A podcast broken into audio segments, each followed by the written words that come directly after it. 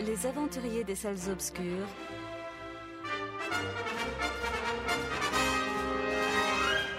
Le magazine cinéma produit par le quotidien du cinéma.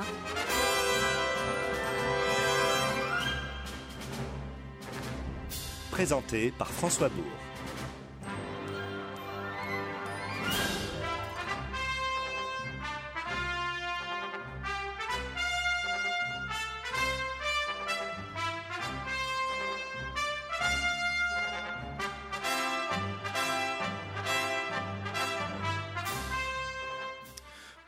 À toutes et à tous, merci d'être des nôtres en ce samedi après-midi sur Radio Campus. 14h à sonner et les aventuriers sont au rendez-vous pour vous parler des dernières sorties ciné.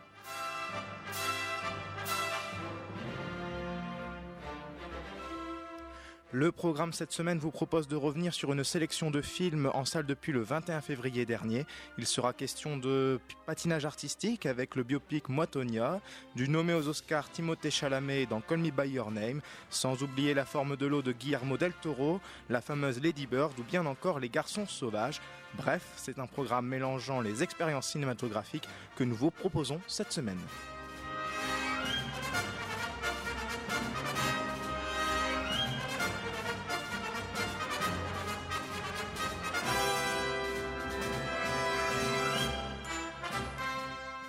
Autour de la table cet après-midi, ils ne sont pas sur les pistes de ski comme certains, ils ont pour mission de vous convaincre d'aller dans les salles obscures malgré le froid. Quatre aventuriers et une aventurière, puisque Pauline Clément est entourée de David Marmignon, Victor Van de Catsi, Fouad Boudard et Hubert Ouillard.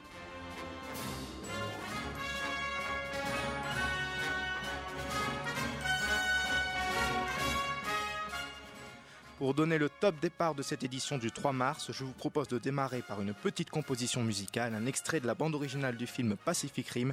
On se retrouve dans quelques instants.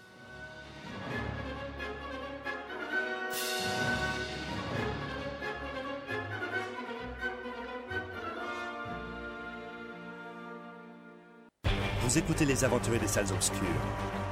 Restez à l'écoute. On se retrouve dans quelques instants.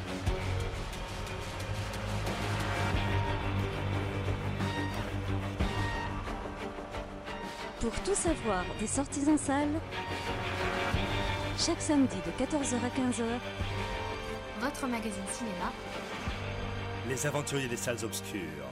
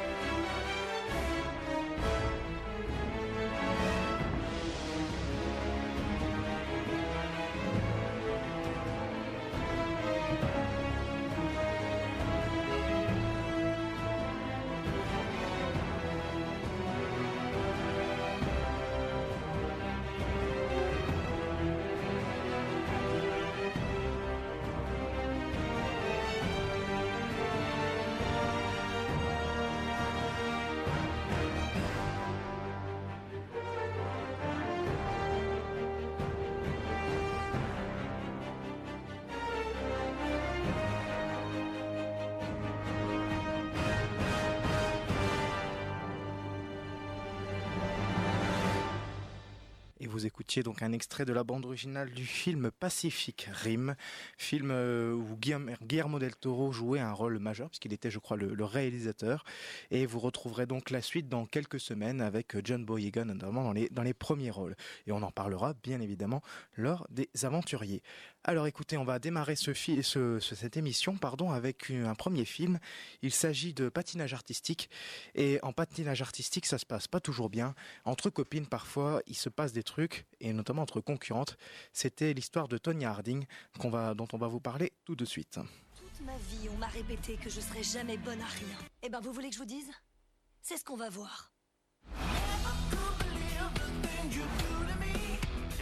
4.8 faut que je fasse quoi pour avoir des notes justes Nous jugeons aussi la présentation. L'Amérique. Les gens veulent quelqu'un à aimer. Et ils veulent quelqu'un à détester. Non mais sans blague Il faut être complètement malade pour désinguer le genou d'une copine. Qui ferait un truc pareil à une copine? Margot Robbie, donc dans le rôle de Tonya Harding, pour cette, ce, biopic euh, dans l'univers du patinage artistique. Et Fouad, tu as eu l'occasion de, voir ce, film. Alors vous êtes nombreux autour de la table à, l'avoir vu, mais Fouad, tu vas donc euh, être le premier à, démarrer sur Tonya Harding. As-tu apprécié ce film, euh, ce biopic? Est-ce qu'on peut vraiment parler d'un biopic pour, pour, Tonya, pour moi, Tonya Harding? Moi, Tonya, exactement. Oui, ouais, salut tout le monde. pas tout à fait biopic, pas tout à fait. Je dirais pas que c'est un biopic dans le sens traditionnel euh, du terme. Euh, je dirais que c'est plutôt une fable. Moi, j'ai vu une fable, une fable, une fable sociale, une chronique sociale sur euh, sur ce fait divers que j'ai connu moi du temps où il était sorti, au début des années 90. Et personnellement, j'ai été très surpris de voir qu'il y avait un film qui allait être fait sur cette sur ce fait divers. Pour moi, ce n'était qu'un fait divers. Et, et ce qui est intéressant, et, au, final, j'ai beaucoup aimé le, film. Et ce qui est, très intéressant, c'est qu'en fait, ce fait divers, euh, donc Craig Gillespie, pardon, le, réalisateur, en a fait une fable euh, qui euh, est qui est en fait une espèce de chronique sur sur oui sur l'Amérique, hein, pour parler grossièrement, c'est sur l'Amérique, c'est sur c'est sur également le, sport spectacle. on a cette petite Tonya Hardin qui est une redneck, hein, c'est une bouseuse. Elle le dit d'ailleurs dans le film, elle l'assume très bien, qui qui est qui est sans doute l'une des meilleures plus grande patineuse américaine qui n'ait jamais existé. Dans les faits, c'est ça, puisque c'est la première américaine à avoir réalisé ce qu'on appelle le triple axel c'est la première femme américaine à avoir été capable de faire ça. J'ai beaucoup aimé euh, le film dans sa tonalité un petit peu scorsésienne dans la forme. Euh, le, réalisateur a convoqué un peu voilà le montage nerveux de Scorsese, son utilisation de, de la musique. Et euh, on a ce film, le film propose un va-et-vient entre les interviews des gens, des protagonistes de nos jours. Donc on a Tonya, son mari, etc. Et, et les, les, les faits tels qu'ils sont. Donc le, film est un immense flashback en fait. Donc c'est un c'est un très joli film aussi bien dans la forme euh, que dans le fond et le fond est beaucoup plus euh, beaucoup plus intéressant et beaucoup plus euh, parlant que que, que, ce que ce que le film a l'air de donner c'est vraiment un film sur également le poids de la le poids du milieu social je veux dire par là que le talent, en fait, ce que montre le film, c'est que le talent est, le, la chose la plus démocratiquement distribuée dans, l'absolu, en fait. Euh, le talent tombe à n'importe quelle porte, que vous soyez riche, pauvre, moyennement riche, moyennement pauvre. Euh, le euh, vous avez du talent ou pas. Et on a cette Tonya Harding qui est une bouseuse, qui a un immense talent. Et en face, on a cette Nancy Kerrigan et qui est plus belle, plus jolie, plus photogénique et euh, qui a plus la faveur des médias. Donc le film n'hésite pas aussi à évoquer euh, comment les médias se sont emparés de cette histoire pour en faire un feuilleton médiatique. Donc on a euh, la réalité, c'est-à-dire une jeune femme pauvre qui a du talent. On a son milieu social qui est très difficile puisque elle se fait bastonner par sa mère et son mari.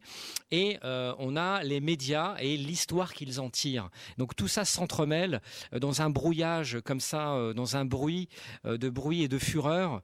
Et euh, c'est ce qui est passionnant, c'est ce que j'ai beaucoup aimé dans ce film-là. c'est vraiment le. D'ailleurs, il y a un personnage qui le dit. Elle le dit à Tonia. Elle lui dit. Tonia lui dit mais pourquoi je suis la meilleure? Pourquoi j'ai pas les meilleures notes? Et le juré lui dit mais mais tu mais tu fais pas rêver tu fais pas rêver, t'es pas dans le casting. Donc vraiment, le film n'hésite pas à évoquer tous ces aspects-là. C'est un, un très très très joli film, faut y aller. Pauline, tu as également vu le, film. Est-ce que tu partages l'avis de, de Fouad concernant la qualité ou les qualités, je dirais même, de, ce film Moitonia Euh, oui, totalement, je te rejoins sur euh, beaucoup de points.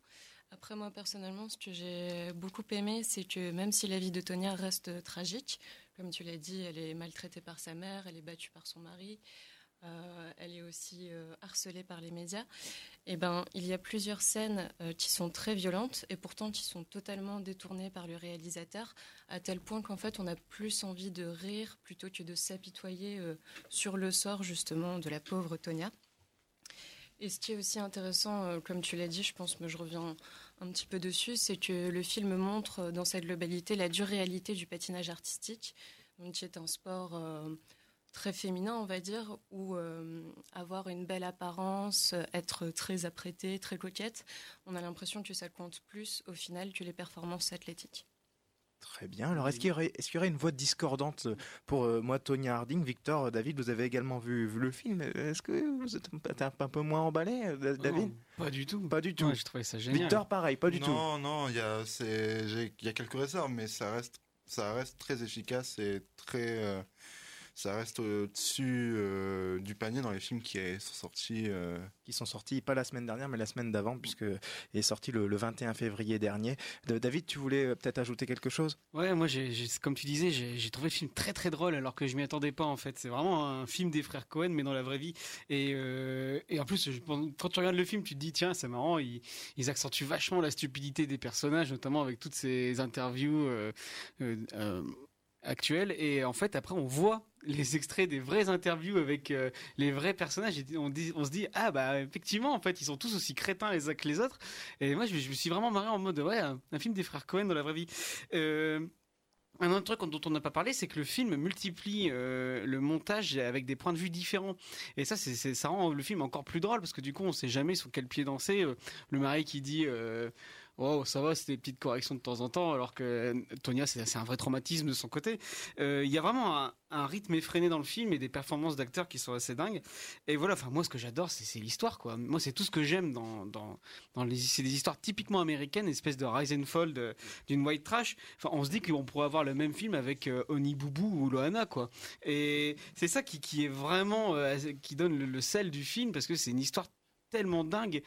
Et en fait, la, réalité rattrape vite la fiction dans, l'affaire, quoi. Après, en, parlant du, film, on est plus du côté de Tonia, donc on a envie d'y croire. Euh, Le film est clairement du côté de Tonia. Bon, on, aimerait bien que ça soit vrai. Après, on ne sait pas, hein, parce que bon, on découvre après, parce que moi, du coup, je me suis plongé dans l'histoire de, de, de, de Du fait Tonia, divers. du fait divers de Tonia. Bon, euh, le film euh, fait vachement euh, l'impasse sur sa sextape qui a été vendue, on ne sait pas par qui, on ne sait pas par comment.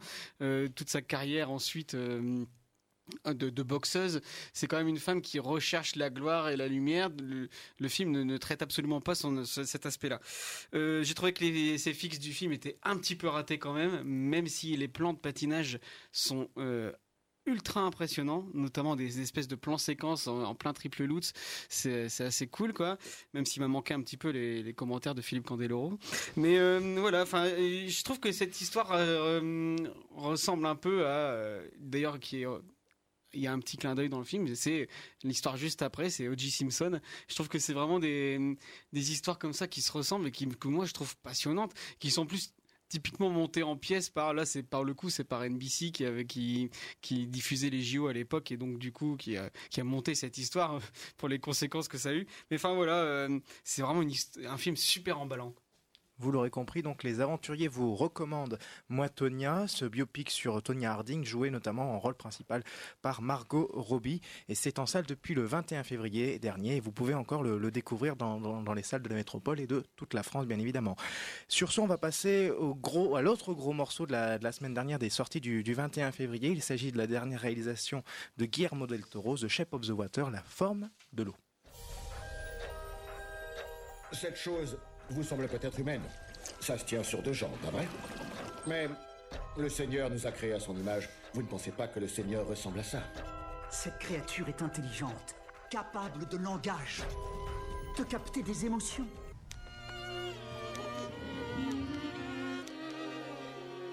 Quand il me regarde, Il ignore en quoi je suis incomplète.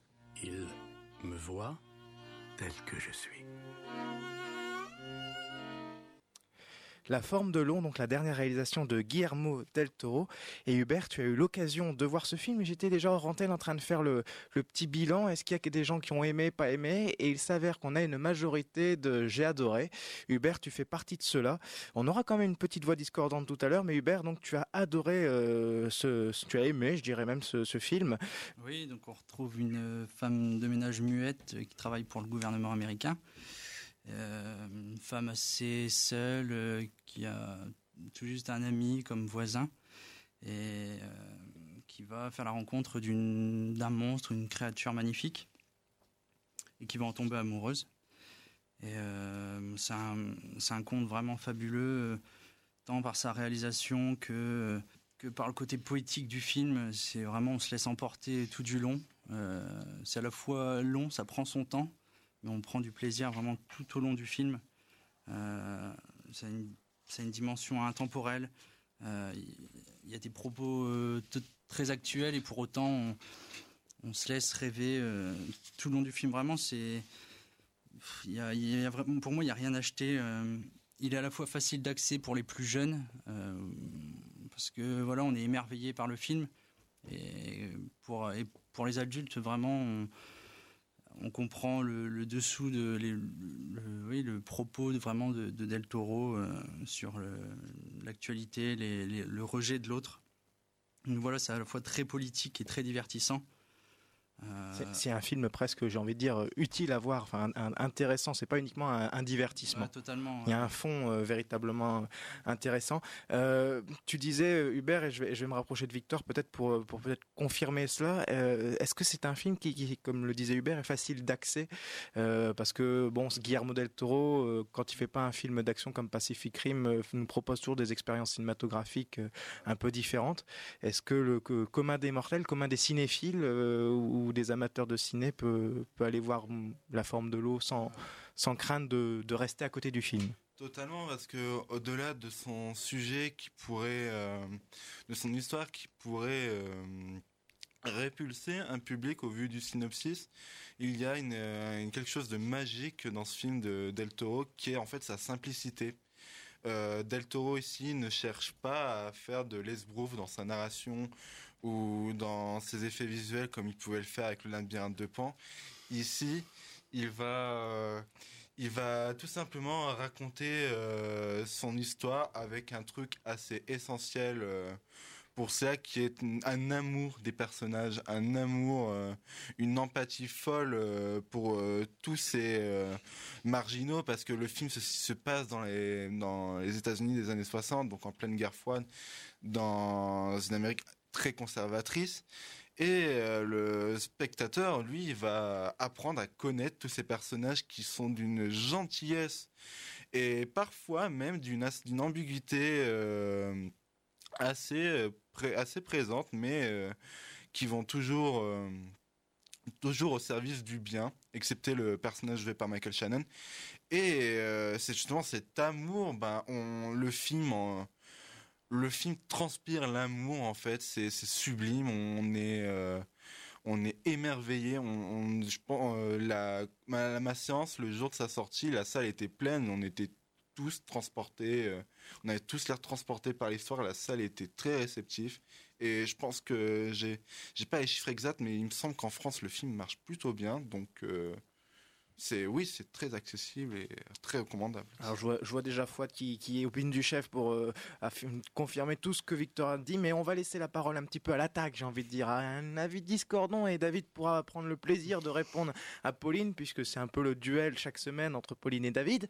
Alors Pauline, eh bien, tu n'as pas aimé La forme de l'eau, le, dernier film de Guillermo del Toro. Euh, pour être honnête, en fait, je me suis ennuyée euh, tout du long. Donc tu n'aimes pas l'amour, en fait, c'est ça? Alors, j'ai pas du tout trouvé ce film romantique, hein, euh, pas du tout. Ah non, pas du tout. Enfin, pour moi, l'histoire d'amour, elle se développe à la vitesse lumière. Comme si, en fait, après euh, quelques œufs durs, euh, deux, trois morceaux de 45 tours, les deux personnages tombaient amoureux. Franchement, je trouve ça vraiment ridicule. Après, il y a d'autres points aussi qui sont. Et pourtant, ça me fait mal de dire ça parce que j'aime bien Guillermo del Toro, mais plutôt dans, dans son style un peu horrifico-fantastique, tu vois, un peu comme dans. Il y avait quoi comme film? Les Chines du Diable, Crimson Peak. Oui, voilà, ouais. C'est ça. Même Le Labyrinthe de Pan, même s'il n'est pas vraiment, euh, même si c'est pas vraiment un film d'horreur. Dans la forme de l'eau, euh, c'est vrai que le visuel est très beau, mais le scénario, pour moi, il était un peu trop prévisible. Donc, c'est pourquoi je me suis ennuyée. Et euh, franchement, la romance entre euh, Eliza et le monstre était assez gnangnan. Si d'ailleurs on peut appeler ça un monstre, parce que moi je trouve qu'il avait une silhouette très anthropomorphe. Et au final, je suis pas rentrée dans le truc. Quoi.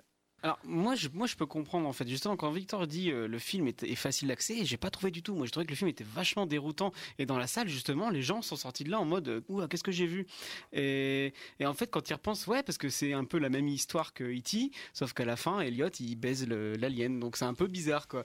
Euh, en gros, moi je trouve que le film demande une sacrée suspension d'incrédulité au spectateur pour rentrer dans son univers. Mais une fois que t'es rentré dedans, et je pense que c'est ce qui t'est arrivé, t'es pas rentré dedans, une fois que t'es rentré dedans, tu, tu trouves ça sublime. Et, et de la bonté dans des personnages, ça fait du bien, punaise, on voit que des trucs Mais déprimants. ouais, enfin. regarde tous les films que Victor a vus après dans le reste de la semaine avec euh, des histoires un peu bizarres et des trucs déprimants. Non, là c'est bien, c'est beau, c'est la vie, c'est de l'amour, voilà. De la joie. Et exactement. Dans Call Me By Your Name aussi, il y a de l'amour.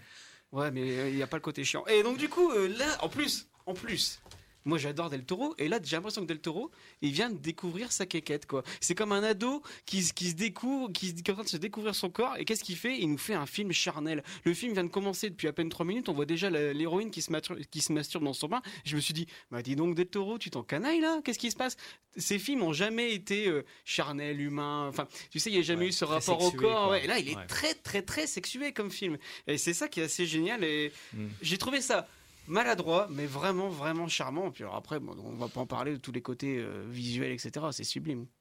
Pauline, tu voulais, tu voulais réagir au propos de, Alors, de moi, je suis David pas d'accord. Je trouve que justement sur la notion de la sexualité, il y avait une certaine timidité. Et justement, à aucun moment on voit euh, les deux personnages. euh, Enfin, dans des relations intimes, quoi. On le voit pas. mais C'est justement, c'est encore plus beau, ils nous font. Oui, et puis la scène dans la salle de bain sous l'eau, etc. Enfin, C'est très pur en fait. Bah ouais. euh, C'est innocent, c'est c'est un ado qui vient de découvrir Ouais. ça, qui tombe amoureux de sa première fiancée et puis qui qui qui nous emmène dans son univers, il nous prend par la main et puis il nous fait ben voilà, moi je suis pas comme tout aussi, le Il y a monde. beaucoup euh, d'incohérences, non? Enfin, Tu trouves ça normal qu'une femme de ménage, elle ait accès au laboratoire euh, dans une base militaire ultra secrète, elle ait accès à tout? Un conte.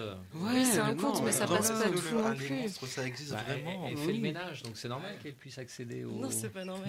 Non Et même la scène de l'évasion, c'est ridicule. Enfin, je veux dire, en- avec ses faibles moyens, elle arrive comme ça à le faire évader. Non, mais.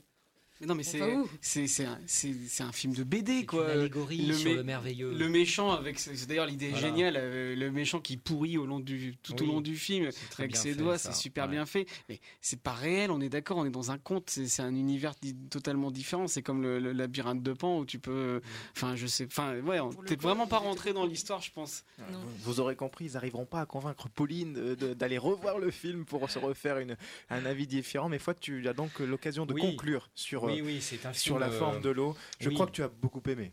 Absolument. euh, D'ailleurs, je suis allé le voir en couple euh, et ça, ça m'a, d'autant plus, euh, voilà, euh, rendu plus amoureux. Et alors, en fait, euh, plus sérieusement, c'est, sublime. C'est sublime. C'est sublime. Pourquoi? Parce que Guillermo del Toro est un cinéaste majeur. C'est un immense réalisateur euh, que Redis-le encore une fois. C'est un cinéaste majeur. Voilà, voilà, on est d'accord. Parce que que j'ai eu la chance de croiser en 2005 à, à Madrid, mais bon, ça c'est une autre histoire. C'est un réalisateur qui n'a eu de cesse d'être travaillé par la figure du monstre.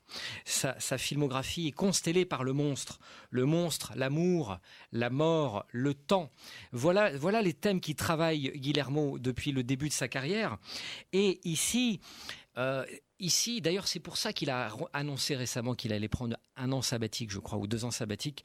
Euh, Shape of Water, la forme de l'eau, sonne un peu comme une euh, une œuvre somme, une synthèse de son œuvre, puisque il n'a eu de cesse de déclarer son amour des monstres. Et dans ce film-là, littéralement, le monstre fait l'amour avec un être humain. Donc c'est vraiment le film qui entérine Et son le- a- et l'actrice te regarde Abs- juste Ah, après. J'avais pas fait gaffe. Ouais. hein. Eh, C'est ça, c'est vraiment sa déclaration d'amour définitive au genre qu'il aime, euh, tout en rendant hommage à la créature du lac noir au passage. Et c'est une déclaration d'amour au cinéma parce que elle habite où cette charmante petite dame? Elle habite au-dessus de- d'un- cinéma. Et euh, ce qui est fascinant avec Guillermo del Toro, c'est qu'il n'a eu de cesse de sacraliser le merveilleux, de sacraliser les monstres. Euh, dans quasiment tous ses films, les monstres et les merveilleux ont un caractère sacré. C'est le monde d'en dessous. Et le, et le merveilleux, il est soit en dessous, il est soit à côté, euh, ou soit euh, il, est là, en fait. Ça, a toujours été un cinéma qui dressait des- ponts entre le merveilleux et le réel. Et là, en l'occurrence, le merveilleux et le réel fusionnent en faisant l'amour, littéralement. Et c'est ça qui est magnifique et qui est très touchant, parce qu'on peut aussi le voir comme une allégorie, une allégorie sur la foi dans le merveilleux, la foi dans la magic touch, euh, la foi dans la magie et les, les, les fées et les contes de fées. C'est c'est de ça dont nous parle Guillermo. Et, et, euh, et là, et, et là, ce qui est, ce qui est- ce qui est formidable, c'est que soit vous avez la foi et vous êtes en mesure de déceler le merveilleux comme cette actrice, comme son ami voisin, et comme ce formidable personnage interprété par Michael Stuhlbarg, qui joue un espion russe dans le film, et qui est aussi, euh, qui prend fait et cause pour la créature, parce que ces personnages ont des yeux émerve- d'émerveillement, ils ont des yeux de l'innocence, de, des yeux d'enfant, et sont en mesure de voir tout Il cela. rejoint vachement Spielberg avec ça. Absolument. parce que C'est vraiment le- le- l'humanisme qui, transmet, qui transpire des personnages et moi ça me fait vibrer. Enfin, C'est c'est vraiment et alors l'antagoniste Michael Shannon effectivement qui est un qui pourrit de l'intérieur, qui est tout calciné, il est triste, il est, il est rabougri et d'ailleurs il, lit- un livre sur le il lit un livre sur comment euh, avoir à être positif dans la vie. Enfin voilà, c'est un homme qui qui n'a pas la foi, il ne croit pas au merveilleux, il ne croit qu'à d'ailleurs cette créature est une divinité dans le film. Elle est présentée comme une divinité d'Amérique du Sud qui a été euh, kidnappée et pour être disséquée. Donc c'est un film absolument formidable, magnifique. Il faut y aller. Courez-y. C'est un petit chef-d'œuvre, d'autant plus que Guillermo apparemment il n'est pas prêt de- d'enchaîner puisqu'il a annoncé qu'il allait prendre un repos euh, sabbatique. Bien mérité, j'ai envie de dire. Absolument, tout à fait. Et c'est une belle déclaration d'amour pour euh, ce, la forme de l'eau, cette film, la forme de l'eau que, que Fouad vous a faite. Vous l'aurez compris, la majorité des aventuriers ont aimé ce film, même si Pauline n'a pas aimé. Je vous invite toujours à aller faire votre propre avis, à découvrir donc ce film de Guillermo del Toro avec notamment Sally Hawkins et Michael Shannon, puisque tu en as parlé, Fouad. Ce sont deux très bons acteurs qui font aussi les qualités de ce film. Sur ce, il est bientôt 14h passé de 30 minutes. On va en approche de la moitié de l'émission et c'est le moment donc de la fameuse pause musicale. Alors cette semaine, pas de concours car les concours sont en vacances. Le gérant des concours est sur les pistes de ski, donc les concours c'est pour la semaine prochaine. Et je vous propose donc de découvrir une- un extrait d'une bande originale et on se retrouve dans quelques instants.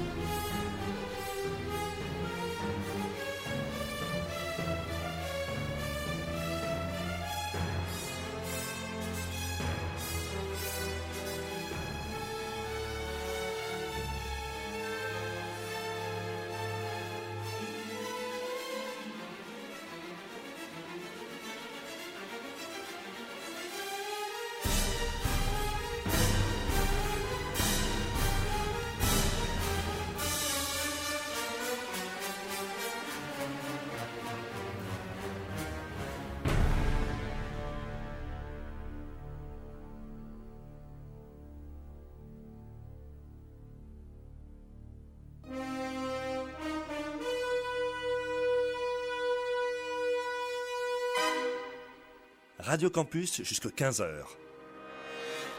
C'est les aventuriers des salles obscures.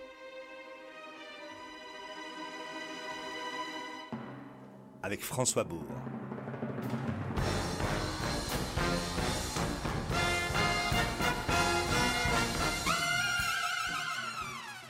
On se retrouve donc après cet euh, extrait musical signé de la bande originale du film euh, Red Sparrow avec Jennifer Lawrence et qui est à, qui est à découvrir dans les salles dès le 4 avril prochain. Sur ce, nous passons à la programmation du 28 février avec un premier film, l'histoire d'une d'une jeune fille nommée Lady Bird. Si tu veux le lire, tu peux aller à la bibliothèque. Je veux le lire au lit. C'est une habitude de riche. Nous, on n'est pas riches. Je veux aller en fac à New York. T'as pas peur du terrorisme? Fais pas ta républicaine.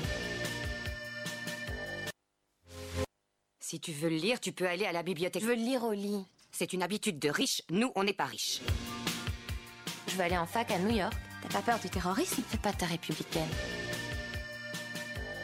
Si t'es fatigué, on va s'asseoir. T'as le don de me taper sur les nerfs. ne crie pas. J'ai pas crié. Oh, cette robe est parfaite. Oui, elle te plaît Elle a le cœur sur la main, ta mère. Tu es prête à rentrer? Ouais, je suis prête. Lady Bird, donc la nouvelle réalisation de, Greg, euh, de Greta Gerwig, avec notamment euh, Sarisé Ronan, euh, Saoirse Ronan, voilà. Excusez-moi les aventuriers, j'ai écorché le, le nom de l'actrice. Alors, eh bien, justement, c'est cette actrice qu'on va qu'on va découvrir dans, dans Lady Bird. Et euh, Hubert, tu as eu l'occasion de voir euh, Lady Bird. Je vais te laisser prendre le, le- pour le premier de parole sur ce film, puisque tu as été, tu n'as pas été le seul. Victor a également a également vu ce film. Mais Hubert, as-tu apprécié ce film déjà sur euh, ce, cette, ce personnage principal, Lady Bird? Oui, totalement aussi, j'ai adoré. Euh, c'est le portrait d'une jeune adolescente, enfin une jeune femme de 17 ans, qui n'a qu'une hâte, c'est de terminer le lycée et puis de s'émanciper. Elle rêve de devenir artiste à New York. Et euh, elle est en conflit permanent avec euh, sa famille, mais surtout sa mère. Tout le long du film, on va avoir droit à ce conflit, cette opposition mère-fille. Et bah moi j'ai vraiment adoré. C'est modeste par rapport bah, aux autres films, par exemple, présents aux Oscars. Mais c'est frais, c'est ça se renouvelle. euh, par rapport à. Enfin, moi j'y vois un peu un, gros clin d'œil à Frances A. avec euh, bah, Greta Gerwig, justement, où euh, elle joue une, une jeune femme qui rêve d'être artiste à New York et qui, bah, qui cherche aussi et qui cherche comment devenir artiste. Et, et voilà, j'ai pas quoi dire de plus. C'est honnête. euh, la relation mère-fille est géniale. Les acteurs, je les ai adorés. La mère, Laurie, Laurie Metcalf, je crois. Euh, elle est incroyable. euh, voilà, c'est vrai que j'ai pas grand-chose à dire, mais j'ai adoré la photo, le grain de l'image est superbe. On a passé, tu as passé pardon, un, un bon, euh, Ouais. une bonne expérience cinématographique, un bon moment dans, dans les salles obscures pour un film encore une fois où il y a un- vraiment un personnage encore une fois central, un peu comme dans Moi Tonya où on avait aussi une- un personnage qui était avec une personnalité forte. Ici avec Lady Bird, on a aussi une, une actrice et un personnage qui est assez fort. Victor, tu as eu l'occasion de voir ce film enfin, j'ai envie de dire, parce que tu l'attendais depuis euh, plusieurs semaines. Euh, et ensuite, on entendra peut-être David qui voulait qui voulait ajouter quelque chose, mais euh, Victor, je t'en prie, euh, tu as donc adoré Lady Ah, Bird. mais tellement adoré que je l'ai même vu deux fois euh, de cette semaine en salle de cinéma. Mais non, mais alors, Lady Bird, euh, t'as totalement résumé le truc. C'est un pré... On pourrait le voir comme un préquel spirituel à Francesca de Noah Baumbach. Bah, D'ailleurs, c'est parce que Lady Bird a été en partie écrit à partir de morceaux rejetés du scénario de euh, Francesca. Et il y a ce truc euh, avec Lady Bird où autant l'attachement qu'on pouvait faire au personnage de Frances pouvait être un peu euh, plus réduite parce que parce que voilà Francesca alors ça, c'est mon film préféré mais euh, on est quand même dans un milieu très très bourgeois très euh, très érudit en termes de culture donc et dans un style un peu chic qui pourrait rébuter les gens. Là avec Lady Bird euh, pour sa, deuxième réalisation, Greta Gerwig, elle, sa modestie euh, va faire que elle va tout faire pour que pour euh, écrire de manière très juste ses personnages. Le personnage de Lady Bird, tout le monde, tous les, jeunes étudiants, tous les, mecs, les gens qui dix ans après, dix ans auparavant étaient étudiants, pourront se voir en Lady Bird. Dans ce côté très conflictuel avec les parents, dans ce, dans ce euh, éternel tourbillon de d'attitude qu'on peut avoir à la fin dans la période du lycée où on peut être à la fois très arrogant mais aussi euh, euh, très sensible à ses amis et tout ça pour être focalisé dans ses rêves et c'est ça en fait qui est génial dans Lady Bird c'est un peu de la même façon que Richard Linklater le faisait dans Boyhood en 2014 c'est que y a le film va toujours avoir cet entre-deux très juste ou un peu doux amer ou euh, pour euh, parvenir à ses fins, il y aura toujours quelque chose qui ne va pas. Et cela, on le voit avec le rapport qu'a euh, le personnage de Lady Bird avec sa mère, qui est absolument incroyable, joué par Laurie Metcalf, où euh, on en on en sort, tu sors de la salle et tu as envie de remercier tes parents pour tout ce qu'ils font pour toi, pour, euh, pour euh, tout ce qu'ils font pour tes études, pour, pour t'aider à t'épanouir dans ce que tu veux faire. Et le film, je pense un- le film, je suis pas étonné que ça a été un succès phénoménal aux États-Unis parce que il y a vraiment quelque chose qui se joue dans l'intime qui fait euh, qu'on en sort euh, complètement bouleversé. Et de même que d'ailleurs le film est absolument est très drôle. Euh, tous les personnages sont tous bien écrits, attachants. On a toujours dans aussi comme personnage de Liberne dans un entre-deux constant. Et c'est, super. En plus, c'est, c'est, tout aussi modeste dans sa durée que le film ne dure qu'une heure et demie et on les voit pas passer. Pardon. Et pourtant, il n'y a pas beaucoup d'aventuriers qui, qui se sont laissés tenter par ce film euh, autour de la table, puisqu'il me semble que ni David, ni Fouad, ni Pauline, vous avez été tentés par le film. Mais David, tu voulais peut-être ajouter quelque chose sur ce Lady Bird Ouais, bah justement, pas tenté parce que j'ai l'impression d'avoir vu ce film 15 fois. J'ai l'impression que c'est le prototype même du film Fox Starlight euh, écrit par Diablo Cody. Enfin, Juno, c'était il y a 15 ans, on l'a déjà vu. C'est pareil, tu vois. euh, J'ai du mal à, à- à comprendre l'engouement autour de ce film qui a l'air sympathique, mais tu vois la bande-annonce, dialogue déjà vu 15 fois, euh, réalisation de téléfilm. Enfin, je comprends pas. euh, Non, non, pas de réalisation de téléfilm quand même pas. On est, en, on est en permanence entre le drame familial et la comédie. On rit, on est un peu écœuré parfois par les réactions de certains. Des tous les personnages sont, sont, sont intéressants, même s'ils ont qu'un petit rôle. Timothée Chalamet, il est, il est génial euh, en musicien, il est détestable, il- mais on s'attache à tout le monde et la fin, elle est un petit peu, un petit peu déchirante. Mais non, non, on- il est pas, c'est pas un téléfilm du tout. Faut se laisser tenter. C'est surtout que enfin, tu évoques les, les, oui, les comédies euh, Fox Searchlight par euh, style euh, Little Miss Sunshine, Juno, tout ça. Mais en fait, le truc, c'est que autant ces films sont très sympathiques, mais tu vois qu'ils ont, ils appuient toujours quelque chose dans leur film pour forcer, en fait. Pour euh, Juno, ça va être euh, le côté euh, très décalé du personnage d'Ellen Page. Little Miss Sunshine, ça va ah, énormément jouer dans l'émotion. Et là, en fait, ce qui est génial avec Lady Bird, c'est que le film laisse aller ses personnages. Ils sont, ils peuvent avoir des réactions imprévisibles, les discussions sont imprévisibles, mais on, il va en fait, le Greta Gerwig va avoir l'intelligence d'être euh, modeste dans sa mise en scène, même si la, la photographie et la musique sont très jolies mais ça va, elle va toujours laisser le, la réflexion au spectateur et c'est pas le film qui va te le donner. Bien sûr, il y a un message qui est appuyé dans sa, tout le long du film doucement pour exploser dans son ultime séquence, mais on va jamais, euh, il y a jamais ce côté artificiel qu'on pourrait avoir, euh, qu'on pourrait avoir dans ces prototypes de films euh, de la Fox Searchlight. Et je trouve que ces films, enfin, le Lady Bird fait partie de cette nouvelle génération de production indépendante par euh, la société A24 ou euh, par ailleurs Annapurna, qui est vraiment de, de sortir de ces, euh, de ces clichés-là qu'on peut avoir du film indépendant américain. Vous l'aurez compris, donc on vous recommande ce Lady Bird, cette réalisation de Greta Gerwig avec euh, notamment le nom de l'actrice principale que Victor, je te laisse le soin de prononcer. Saoirse Ronan. Sorcha. Sorcha. C'est Sorcha. Sorcha. Ouais. Sorcha. Saoirse Ronan. Sorcha Ronan. Cela dit, donc vous pouvez passer euh, un très bon moment avec Lady Bird comme les aventuriers euh, ont pu le, le passer. Il est temps de passer au film suivant juste après ceci.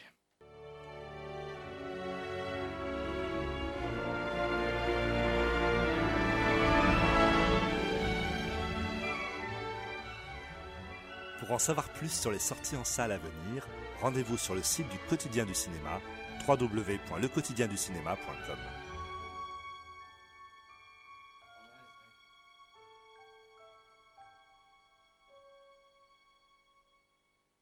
Alors il y a un film dont on parle depuis assez longtemps sur le quotidien du cinéma. Il s'agit de Call Me By Your Name avec le fameux Timothée Chalamet dont on a parlé il y a quelques instants. Euh, eh bien, Fouad, tu as eu l'occasion de voir ce film. Euh, alors avant d'entendre la nouvelle déclaration d'amour, l'autre déclaration d'amour de Victor pour Call Me By Your Name, car vous l'aurez compris, cette semaine c'est un cœur tendre, Victor. Nous allons entendre Fouad. Alors pour faire un point Oscar, moi mon favori c'est Guillermo del Toro et Ouais. euh, La forme de l'eau. Hein, voilà, si vraiment les Oscars cette année veulent faire quelque chose, un palmarès qui tient la route, il faut récompenser La forme de l'eau. Point barre. Pour en revenir à, à Call Me By Your Name. Alors je sais pas s'il remportera l'Oscar, on verra bien. Mais euh, moi j'y suis allé à petits pas, hein, pas à tâtons. Hein, comme on dit, euh, j'étais pas très, euh, voilà, très convaincu. Alors, pour vous dire les choses, j'y suis allé pour les acteurs, pour Mike- Michael Stuhlbarg, hein, encore lui, qui il était dans Shape of Water, il est dans, dans celui-là, et pour voir Armie Hammer, euh, qui est un acteur américain euh, pur jus, et je je me suis dit mais qu'est-ce qu'il fout là quoi? Qu'est-ce qu'il fout dans ce film euh, d'auteur? Lui, il, joue, il, sort de, il était dans Lone Ranger, il a joué dans des grosses productions américaines, il a joué, il, était, il devait jouer Superman ou Batman dans le Justice League de George Miller. Donc c'est en plus, il a un physique, euh, voilà, c'est l'américain typique aux mâchoires carrées. Mais personnellement, j'aime beaucoup cet acteur puisque je trouve qu'il fait des choix très intéressants. Donc c'est vraiment, ça a été ma mise en, ma, ma motivation principale. Et j'ai été très emballé. J'ai passé un bon moment, euh, même si le film pêche un peu par quelques longueurs, mais globalement, j'ai passé un très très bon moment. Tout d'abord, vous êtes en Italie dans les années 80. C'est l'été, on est en Italie, on mange dans le jardin, on boit du vin, on mange des bons repas. Voilà, c'est toute cette ambiance en fait qui est vraiment qui m'a convaincu, qui m'a beaucoup touché. Et du coup, j'avais envie d'être, de rester, euh, de boire- il fait moins 2 dehors. Ouais, en plus, voilà, vu le temps qu'il fait aujourd'hui euh, en ce moment, là, c'est vraiment le film est très, le réalisateur est très bon pour reconstituer une atmosphère, euh, les étangs, les bois. euh, voilà, c'est vraiment un film très sensoriel, très sensitif. Donc, euh, c'est vraiment la, la, le pre- la première chose qui m'a qui m'a emballé et vous êtes immédiatement euh, happé par cet univers. Et alors, l'autre. Euh, l'autre l'autre chose remarquable c'est qu'en fait on parle toutes les langues dans ce film là ça parle anglais ça parle français ça parle italien ça parle un petit peu allemand donc c'est assez euh, c'est assez voilà c'est assez euh, rafraîchissant moi je trouve c'est assez euh, assez marrant euh, de, de voir un film comme ça qui euh, manie les langues euh, qui mélange les langues euh, comme ça euh, euh, au fur et à mesure du film puisque euh, Chalamet euh, j'ai oublié son Timothée. Timothée Chalamet, il est né en, aux- États-Unis, il est né à Manhattan. Il est juif par sa mère et franco-anglais par son père. Donc il est un peu à l'image du personnage dans le, dans le film, c'est qu'il est, euh, c'est un mélange en fait. hein. Et euh, donc en fait, voilà, on a tout ce beau monde. Donc euh, Timothée Chalamet, dont les parents sont, dont le papa est chercheur, je crois, en, archéologie, et c'est quelqu'un très cultivé qui passe son temps à lire. Et il va faire la connaissance d'un étudiant de son, de son père, Hammer, euh, qui est, étudiant pardon en doctorat.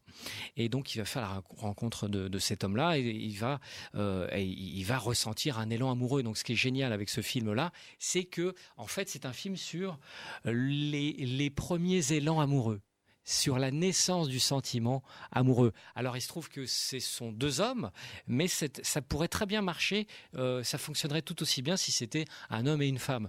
Et moi c'est ce qui m'a touché, c'est la naissance du sentiment amoureux. Euh, Qu'est-ce que c'est? Est-ce que c'est palpable? Et le film essaye de capter ça, et j'ai trouvé ça très intéressant. Et, et, et puis également le- la, mise en valeur des corps. Ils sont à la moitié du film, ils sont torse-poil. Mais ils chantent. hein, ils chantent. euh, il y a des mini ils, ils ont des shorts, pardon, euh, et ils vont se baigner à poil dans les temps. Enfin voilà, il y a, il y a une sensualité, il y a la moiteur des corps qui est très bien mise en valeur. Ça va aussi très loin dans le dans le dans le sexe. Hein. N'ayons pas peur des mots. Il y a des, des scènes euh, un peu gratinées, mais qui sont toujours très bien amenées. C'est toujours très bien fait. Donc vraiment, euh, et Hermie Hammer, là, il est vraiment génial euh, dans, dans, dans le rôle. Et euh, bien sûr, chez Timothée Chalamet, ils sont tous géniaux. Hein. La petite qui joue sa copine Esther euh, Garel, hein, et c'est la sœur, je crois, de. Oui, c'est ça. hein, c'est ils la sont frères et fille de euh, Philippe Garel. Et... Voilà, c'est ça. Et, euh, et puis Amira Kazar, que j'avais pas vu, depuis- ça fait un moment que j'avais pas vu, et qui est absolument génial dedans.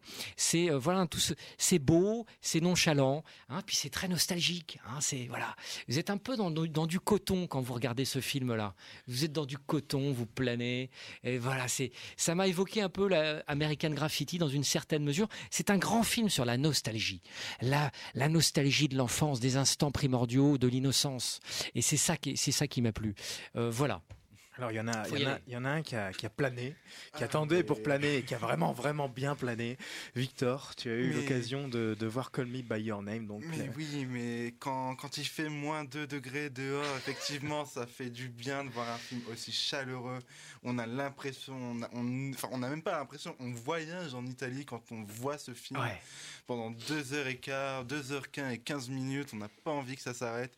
Et euh, le, le truc, euh, ce qui fait vraiment euh, ce côté si planant du film, c'est vraiment euh, on est baigné non seulement dans cet environnement, mais surtout le film renvoie à un truc universel qui est la, les découvertes des premiers sentiments euh, amoureux.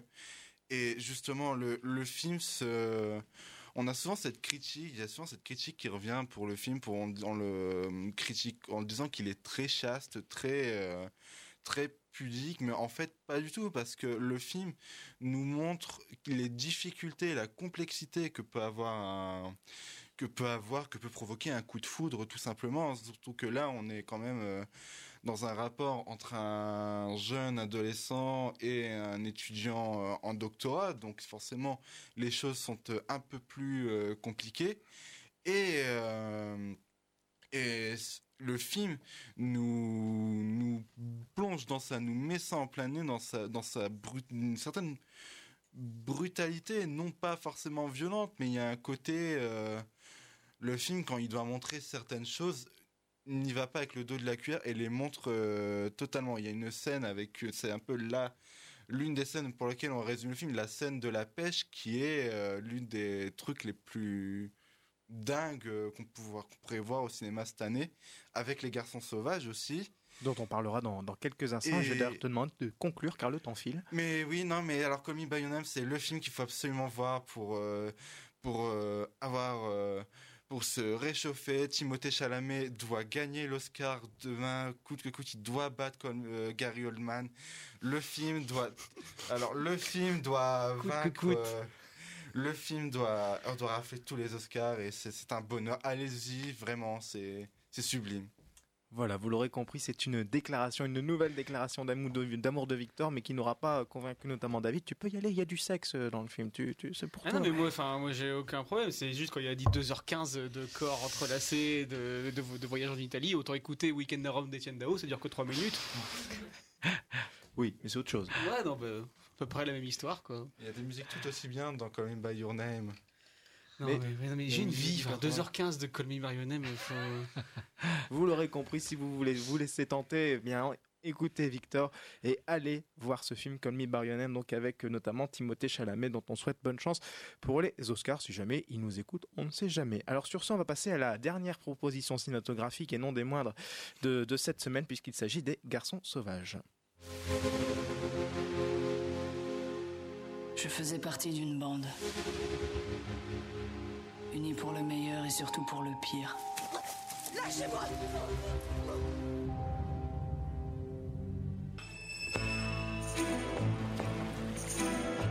On se croyait immortel.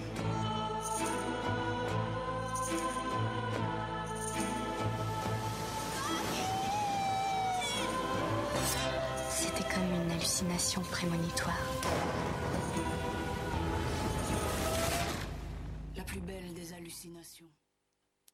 Les garçons sauvages, alors la plus belle des hallucinations, c'est vrai que quand on voit la bande-annonce, on a l'impression, on va dire qu'est-ce qu'on va aller voir? Et pourtant, il y en a deux autour de la table qui ont été voir ce film, Hubert et Victor. Alors Hubert, les garçons sauvages, qui ne sont pas vraiment des garçons d'après ce que j'ai pu comprendre dans le, film. Est-ce que tu as apprécié ce film? Est-ce que tu en es ressorti euh, presque vivant? Parce que je veux dire, c'est vraiment une expérience cinématographique, euh, les garçons sauvages. Moi j'y allais, j'y suis allé par hasard parce que j'ai vu qu'il y avait de bons retours. Euh, je connaissais ni le réalisateur, là, Bertrand Mandico. Et bon, je me suis laissé tenter. Euh, c'est vrai qu'au début, enfin, on commence, on se demande rapidement ce qu'on fait là. Euh, c'est un gros trip euh, visuel. Euh, c'est une bande de jeunes garçons euh, euh, qui vont s'échouer sur une île sauvage et qui vont euh, se métamorphoser. C'est un film sur la mutation, la métamorphose, et qui vont donc devenir des, des jeunes femmes. Et bon, c'est particulier. Je ne sais pas si j'ai aimé ou si j'ai pas aimé. J'étais content de voir ça. Euh, on dit souvent que le cinéma français, ça se résume à des comédies euh, merdiques. Là, c'est pas du tout le cas. Il y a une vraie proposition. Euh, c'est en plus en noir et blanc. Bon, y a, ça tourne beaucoup autour du sexe, il faut être honnête. On se croirait dans un, épisode de Rick et Morty où ils se retrouvent euh, sur, un, sur une île, dans une, sur une, dans une dimension où il y, a, y a des fruits poilus. Bon, on comprend rapidement ce que ça peut être. Euh, des arbres, voilà, au symbole phallique. Mais il y, a une, il y a une vraie proposition derrière. C'est c'est original. Euh, je sais pas, Victor. euh, Ton évocation pardon, des- des- de l'épisode de Rick et Morty a, a outragé Victor Ah qui, s'apprête à réagir. Alors vas-y, je t'en prie, Victor. Non, non, faut pas, faut, faut certainement pas résumer un si beau film euh, à quelque chose de, de si, euh, de si pas terrible que Rick et Morty, Oh, c'est vraiment. pas vrai. Parce que non, mais euh, le, les garçons sauvages, c'est vraiment un. c'est- Tu, tu l'as dit. Quand on dit que les films français sont des euh, des films chiants ou c'est des euh, bobos qui fument des clopes tout en affrontant leur vie de couple autour d'une table, non. Là, les garçons sauvages, c'est une proposition radicale qui c'est- un trip. La bande annonce le, rés- le résume très bien. C'est c'est un trip hallucinogène dont on, on a l'impression d'assister à un rêve éveillé. Et c'est un film qui se mue en même temps que ses personnages. Et c'est, on passe de la couleur, alors d'une couleur qu'on pourrait dire, euh, on, me l'a dit euh, lors de ma séance, de clip MGMT, mais qui, euh, c'est, des couleurs tellement étranges, tellement euh, la, l'étalonnage est complètement dingue. Et c'est le, le film se mue en même temps que ses personnages et c'est c'est quelque chose de d'assez fort. C'est ça. C'est alors oui, c'est effectivement c'est très crade. C'est les métamorphoses euh, vont sont très fortes et pas forcément subtiles, mais les rêves ne sont pas forcément les choses les plus subtiles. Et puis ce, casting qui est absolument euh, merveilleux. euh, ce, film est une, est une ode à, la métamorphose, à l'androgynie. C'est c'est incroyable. Vraiment, c'est. À l'issue du film, tu as envie de devenir androgyne, du coup? Ah non, Non? non, pas spécialement, mais c'est c'est c'est c'est enfin c'est quand même super quoi de de de voir euh, de voir un tel film. Enfin ça ça m'a rappelé un autre film qui est passé beaucoup moins euh, qui a été qui était beaucoup plus inaperçu euh, il y a quelques années qui est les rencontres d'après minuit de Yann Gonzalez avec Béatrice Dalle et Eric Cantona. C'est quelque chose du même délire et que je recommande et je recommande aussi d'aller voir Les Garçons Sauvages. Oui, il faut aller le voir. ouais, ouais. Bon, je crois que je crois qu'effectivement on est face à une proposition cinématographique qui qui détonne parce qu'elle est elle est vraiment différente.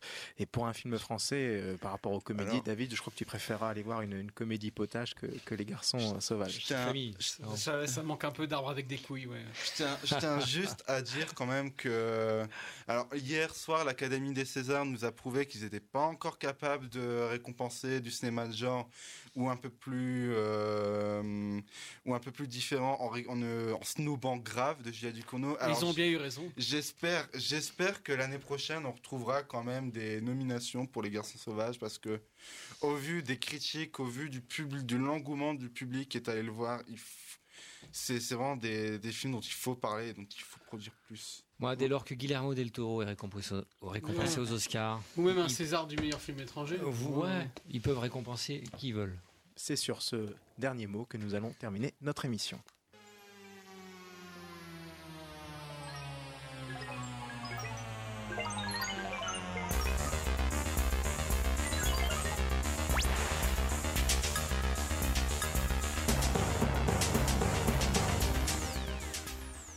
Vous écoutiez une édition de votre magazine cinéma Les Aventuriers des Salles Obscures, une émission présentée par François Bourg et animée par David Marmignon, Pauline Clément, Victor Van de Catsi, Fouad Boudard et Hubert Houillard. La semaine prochaine, j'aurai le plaisir de vous retrouver pour une nouvelle édition de votre magazine cinéma. Les aventuriers évoqueront notamment La Petite Famille, Hurricane, The Disaster Artist et Eva, entre autres films. Il y en aura pour tous les goûts. Si l'impatience de nous retrouver vous guette, ne paniquez pas. Rendez-vous sur le site du quotidien du cinéma ou sur ses réseaux sociaux pour suivre notre équipe et ses partenaires tout au long de la semaine. Les lumières se rallument alors que le générique final défile. Dans quelques instants, la suite des programmes sur Radio Campus. Il me reste bien sûr à vous souhaiter une bonne après-midi sur notre antenne et de belles aventures cinématographiques dans les salles obscures. À la semaine prochaine. Salut.